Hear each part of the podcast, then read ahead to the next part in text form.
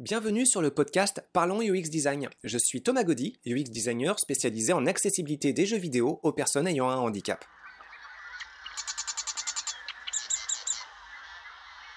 Salut à tous et à toutes pour ce 73e podcast. Alors pour celui-ci, on va continuer à parler d'expériences de psychologie sociale. On a vu euh, trois expériences passées. Je rappelle que c'est toujours en réaction avec une vidéo que j'adore passer à euh, des étudiants que je rencontre dans le cadre d'activités d'enseignement, que ce soit à l'UCAM, à l'ICIT ou à l'ISART. Donc c'est une vidéo faite par euh, Manu de la chaîne Top 5, récemment enfin renommée depuis un moment en fait euh, Outside the Box et que je trouve être euh, très euh, bien conçu pour sensibiliser au phénomène de psychologie sociale. Soyez juste vigilants si vous cherchez cette vidéo à l'expérience la présentation de l'expérience de la prison de Stanford. On en parle aussi il y a quelques podcasts parce que cette expérience est bidon mais euh, pour le crédit de Manu, eh bien, au moment où lui a fait cette vidéo en 2015 sur cette expérience qui date de 1971, il n'avait pas encore été avéré que cette expérience de la prison de Stanford était bidon. Donc, euh, on ne pouvait pas vraiment le savoir. Mais euh, voilà, depuis, en fait, ça s'est avéré. C'est cette expérience-là en particulier est bidon. Et écoutez donc ce podcast pour en savoir un peu plus. Donc pour celui-ci, pour le 73e podcast, on va parler euh, d'un phénomène euh, qui s'appelle euh, les yeux bleus et les yeux marrons. Alors c'est une expérience en fait qui a été menée en classe et ça amène à mesurer des effets de ségrégation. Alors les effets de ségrégation c'est super important mais c'est de voir surtout sur quelle base ils peuvent être construits Qu'est-ce que ça peut avoir comme implication Et puis évidemment, comme fil conducteur pour nos podcasts, quel lien ça peut avoir par rapport à la pratique de UX design.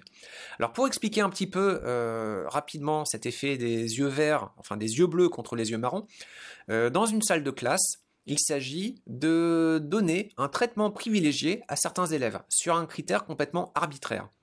Bon, et ces critères, dans l'expérience, ben, il s'agit de la couleur des yeux. Donc on va prendre les gens qui ont des yeux bleus et puis on va leur dire bon bah vous très bien, euh, vous aurez une meilleure écoute, une meilleure réactivité quand vous avez des questions, de meilleurs soins, bref ça va mieux se passer pour vous, plus de plus, de enfin je, ne sais plus quel est le détail en fait, mais euh, globalement ça va être le traitement première classe. Et puis bah, derrière euh, ceux qui ont les yeux d'une autre couleur, bah, vous aurez un traitement par opposition inférieur. Alors, ce qui est intéressant, en fait, c'est que derrière, ça amène justement un phénomène de ségrégation.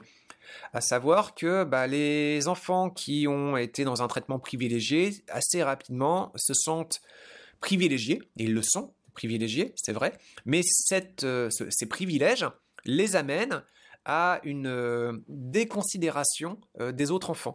Et donc il commence à y avoir du coup des moqueries euh, de la discrimination, euh, enfin bref, une attitude en fait qui euh, devient inéquitable et assez fortement déplaisante.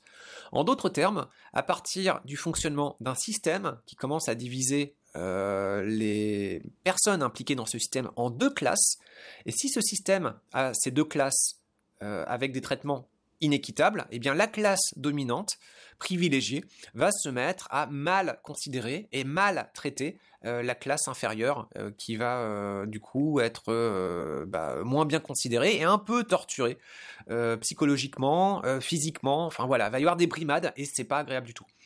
En d'autres termes encore, eh bien, si vous avez un système qui amène une forme d'inégalité de traitement parmi euh, ces utilisateurs ou utilisatrices, eh bien, cette inégalité de traitement va avoir des répercussions qui dépassent le cadre de ce système et qui peuvent avoir des conséquences euh, assez lourdes au niveau psychologique, au niveau physique, et qui peuvent déborder sur toutes les facettes de la vie. Donc euh, ça c'est assez important. Alors pour revenir à cette expérience des, yeux bleus et des yeux marrons, comme il s'agissait d'une expérience pédagogique, au bout d'un moment le traitement était renversé. Et donc on a fait l'inverse. Euh, c'est les enfants qui avaient par exemple les couleurs de les yeux d'une couleur marron qui se retrouvent privilégiés et les autres se retrouvent en situation bah, de, défaveur et euh, le traitement se trouve inversé et ça permet de discuter ensuite, bah, vous avez vu ce qui s'est passé, donc soyez super vigilants à ce genre de phénomène, et voilà. Donc voilà, la considération, des systèmes, quels qu'ils soient, des processus quels qu'ils soient, peuvent amener à un traitement inéquitable vis-à-vis de ses usagers et usagères, et ça va donc, cette inéquité va provoquer des tensions sociales et différentes formes de harcèlement physique ou moral. Ça, c'est super intéressant. À quoi, en quoi ça nous concerne au niveau du design? Alors, je vous avais déjà parlé dans un autre podcast euh, de Benjamin Bayard de la Quadrature du Net, que j'aime beaucoup, qui est arrivé avec euh, deux maximes à l'occasion d'une interview sur euh, Thinkerview. La première, c'était l'ordinateur est fatal, et la deuxième, c'est tout fichier personnel est une nuisance. Alors, on avait beaucoup parlé dans le précédent podcast de l'ordinateur est fatal. Mais le deuxième nous intéresse beaucoup par rapport à cette expérience. Tout fichier personnel est une nuisance. Euh, alors, c'est pas tout à fait dans le sens où il va euh, l'aborder, ce que je vais dire ici, ça vaut le coup hein, d'expliquer un petit peu, mais ça, rejoint quand même.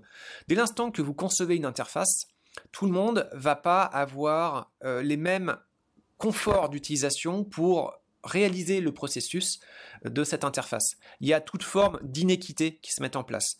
Bah déjà, le fait que ça soit un outil numérique, en général, dans notre secteur, on travaille sur des outils numériques, il y a une forme de fracture numérique qui fait que certains vont avoir l'équipement pour réaliser ce processus et d'autres pas. Vous voyez déjà qu'on peut avoir un système d'inéquité qui rejoint un peu euh, ce que je parlais, ce que je décrivais avec cette expérience des yeux bleus et des yeux marrons. Donc cette iniquité, déjà, il faut comprendre que quelle qu'elle soit, il va y avoir des répercussions euh, psychologiques, physiques, morales, qui peuvent déborder le simple cadre d'utilisation de ce formulaire, de cet outil, de cet environnement numérique, quel qu'il soit. Et ça va créer donc un profond, ça peut devenir un profond sentiment de malaise. Alors, euh, c'est pas systématique évidemment, mais quelque part, ce type de sentiment de malaise peut être généré par euh, des problèmes de de conception de vos interfaces. Dès l'instant qu'il y a des gens qui vont être favorisés pour utiliser vos outils ou vos environnements numériques et des gens qui vont être défavorisés, ça va causer un problème d'inéquité. Alors, des exemples, peut-être pour rendre la situation un peu plus concrète, eh bien, euh, j'avais déjà parlé dans un podcast de la situation nom et prénom, voilà, qui est très pratique en Occident, et encore pas pour tout le monde, loin de là, mais la décomposition de votre euh, nom en prénom et nom de famille, eh bien, elle n'est pas évidente pour tout le monde et elle ne fait même pas de sens pour plein de gens. Et donc, quand vous avez un formulaire on vous demande de renseigner un nom et prénom, bah, pour certaines personnes, ça va aller très bien et pour d'autres personnes, ça va être un peu plus compliqué. Et euh, cet aspect un peu plus compliqué, bah, ça va faire, si cette décomposition nom et prénom, ça devient une espèce de norme, que les gens qui ont des noms un petit peu différents vont avoir un traitement, un regard, un jugement, une appréciation différent. Et euh, souvent, par l'action de la majorité euh, dévalorisant. Donc, euh, pour ça, dans vos formulaires, autant que possible, défendez la mise en place de la demande du nom complet plutôt. Ça, ça évite ce genre de problème. Alors, on avait parlé également dans un autre podcast des histoires de numéros de téléphone. Bon, voilà, si vous demandez un numéro de téléphone dans un formulaire, très bien. Déjà, est-ce que c'est le bon format? Est-ce que vous demandez un numéro de téléphone nord-américain? Dans ce cas-là, quid de ceux qui ont un numéro de téléphone d'un autre pays, d'une autre région du monde? Bah, Ça passe pas. Bon, bah, ça provoque encore une fois un système d'inéquité entre des personnes qui peuvent renseigner le bon renseignement et des personnes qui ont une information proche, mais pas assez proche et pas conforme aux standards attendus, et ça va pas marcher pour eux. Et donc, encore une fois, il va y avoir des gens qui vont avoir un traitement privilégié, et pour eux, bah, l'environnement va faire que ça va mieux se passer, et d'autres personnes qui vont être avec un traitement de faveur moins privilégiés, au contraire même clairement défavorables, et ça va pas seulement s'en tenir au processus, donc le processus va devenir galère pour eux, mais il va y avoir aussi donc des répercussions avec la classe privilégiée qui aura tendance à sous-évaluer, défavoriser, euh, et peut-être à terme même euh, causer différentes formes de tort, plus ou moins consciemment, à ceux qui vont avoir des difficultés. Alors, qu'est-ce qu'on peut avoir d'autre encore comme exemple? Bah, euh, Quelque chose d'assez courant sur la taille de caractère. Rappelez-vous, la plupart des designers et concepteurs d'interface sont des gens assez jeunes, qui ont des yeux qui fonctionnent euh, souvent assez bien. Et quand je dis assez bien, c'est même en prenant en compte la possibilité d'avoir des verres correcteurs. Mais avec les verres correcteurs, bah, on voit très très bien, très finement les caractères. Et donc, il n'y a pas de problème à écrire petit sur des écrans. Sauf que dans les utilisateurs et utilisatrices de vos environnements numériques, vous allez avoir dans le lot probablement des gens qui vont être un peu plus âgés, avec des, yeux un peu plus fatigués, et même avec des corrections et des lunettes, eh bien, euh, ça ne permettra plus de discriminer confortablement les différentes lettres. Et donc, euh, ça va donner là encore une forme de discrimination entre, pour un environnement numérique, des gens qui voient bien et des gens qui voient moins bien et qui ne parviennent plus dans de bonnes conditions à comprendre les instructions et les processus qu'ils doivent être amenés à réaliser dans cet environnement numérique. Et ça, bah, donc déjà, encore une fois, ça rend l'environnement plus galère et plus fastidieux à traverser, mais derrière, comprenez avec la mise en évidence de, l'expérience des yeux bleus des, des yeux marrons que c'est accompagné en effet malus complémentaire d'un phénomène de discrimination sur le sens, euh, bah voilà, non mais de toute façon euh, c'est leur problème, ils sont vieux, bah, ils ont qu'à zoomer, ils ont qu'à utiliser d'autres outils, c'est plus notre problème, et une forme de mépris en fait, de mépris condescendant qui est assez facile à mettre en place, mais qui peut s'accompagner de plus en plus par euh, des choses qui peuvent être de plus en plus hostiles. Euh, je pense là-dessus, par exemple, avec les personnes euh, qui commencent à avoir un certain âge, le phénomène hockey boomer, qui au départ euh, partait comme une sorte de blague rigolote et qui devient de plus en plus agressive et haineuse, où j'entends de plus en plus fréquemment, bon bah là, par exemple, le Covid, bah c'est bien, ça va faire le tri dans les boomers, ça va en faire de moins. Donc il y a une espèce de glissement avec ce genre de, blague, où on part au début d'une situation de discrimination sanitaire, et puis au fur et à mesure, on arrive pour certaines personnes, à souhaiter la disparition des personnes discriminées. Donc vous voyez encore une fois que euh, le phénomène des yeux bleus et des yeux marrons appliqué à la pandémie, euh, ça peut glisser vers des pensées euh, haineuses et particulièrement déplaisantes, odieuses. Donc le moindre environnement numérique que vous allez mettre en place, ne serait-ce que du fait que c'est un environnement numérique et que tout le monde n'a pas accès à l'équipement numérique qui permet de le manipuler dans de bonnes conditions, dans des situations dans des conditions équitables, ça va causer une forme d'inéquité. Et donc, ça rejoint un petit peu ce que disait Benjamin Bayard, où euh, chaque fichier personnel est une nuisance, parce que ces fichiers personnels, eh bien, euh, ils vont trier justement des gens, des personnalités, en différentes catégories selon le confort d'utilisation et selon l'accessibilité de l'environnement à vos capacités en tant qu'individu. Et donc, euh, bah, ça va créer aussi une espèce de mise en tension euh, de ces différentes communautés euh, clivées que va créer votre environnement numérique. Donc il y a un double, euh, double effet qui est particulièrement vicieux.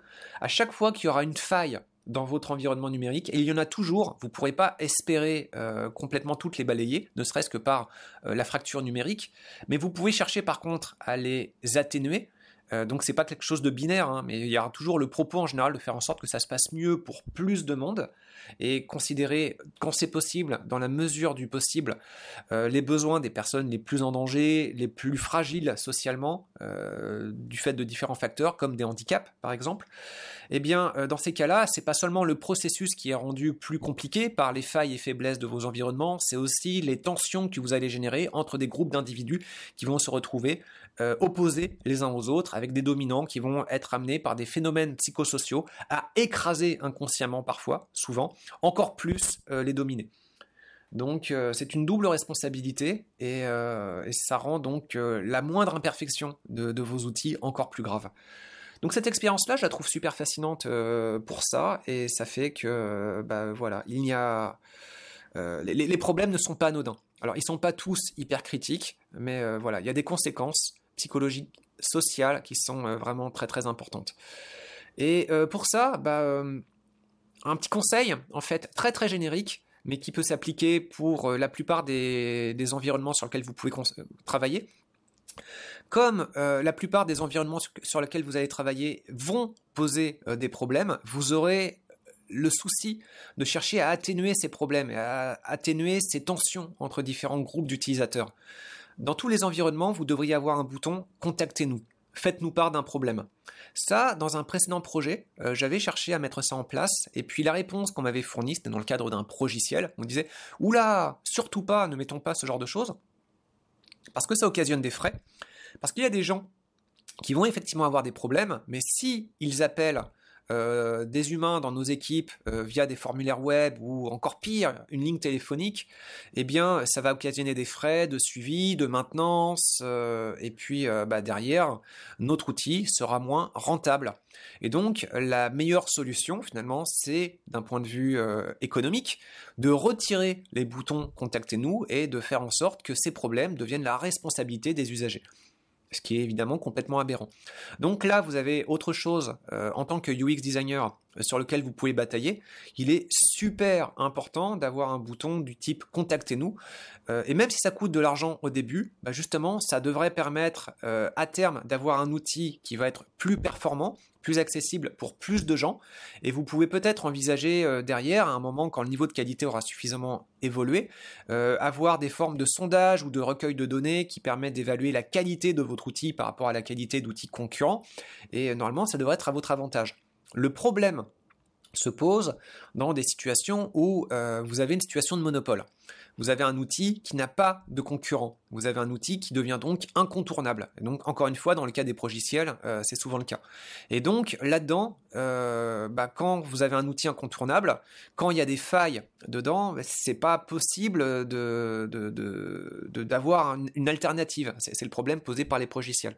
Et donc, ça devient plus difficile d'imposer cette vision et ce besoin de mettre un bouton contactez-nous pour euh, corriger un problème parce qu'on se dit, bah, de toute façon, ils vont faire avec. Qu'est-ce qu'ils vont faire? Ils sont pas contents. Est-ce qu'ils vont partir ailleurs? Non, ils n'ont pas le choix, ils doivent dessus. Mais euh, voilà, derrière, il y a des répercussions, et donc c'est pas seulement le processus numérique qui est rendu complexifié, c'est aussi des mises en tension.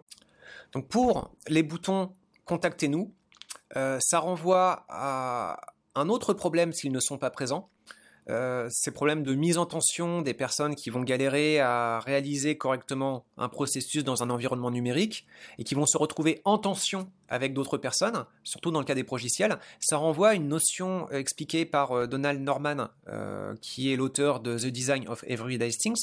C'est le, phénomène d'auto-incompétence induit. Ce que ça veut dire, en fait, c'est que vous allez galérer sur un processus et puis vous allez voir les collègues à droite, à gauche, vis-à-vis de ce même processus, qui ont l'air de bien réussir à faire ce processus, alors qu'en fait ils rencontrent les mêmes galères. L'environnement numérique c'est le même, mais c'est tout aussi pourri pour eux que pour l'employé en difficulté. Et puis euh, bah, euh, là-dedans, en fait, euh, il n'y a pas le choix que de faire avec, et on va se dire bon bah puisque pour les collègues ça a l'air de bien se passer, c'est probablement moi en tant qu'usager qui doit avoir un problème, et donc ça va induire du fait d'un problème dans l'environnement numérique, un sentiment d'auto-incompétence.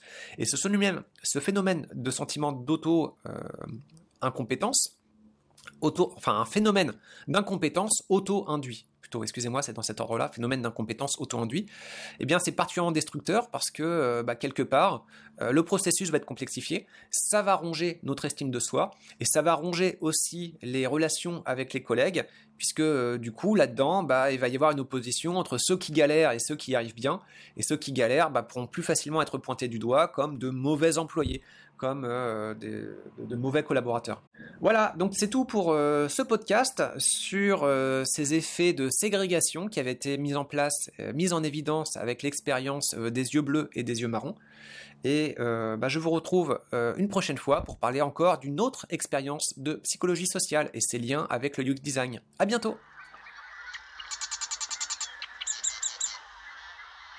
Merci d'avoir écouté ce podcast. Je vous invite à vous abonner pour ne pas rater les prochains épisodes. Si vous voulez en savoir plus sur moi, je vous invite à consulter mon profil LinkedIn, Thomas Gaudy, T-H-O-M-A-S. Si vous souhaitez de l'accompagnement pour implémenter ces notions et ces outils dans vos équipes et vos projets, vous pouvez faire appel à mes services de consultant en UX Design. Il vous suffit de me contacter via mon profil LinkedIn. Au plaisir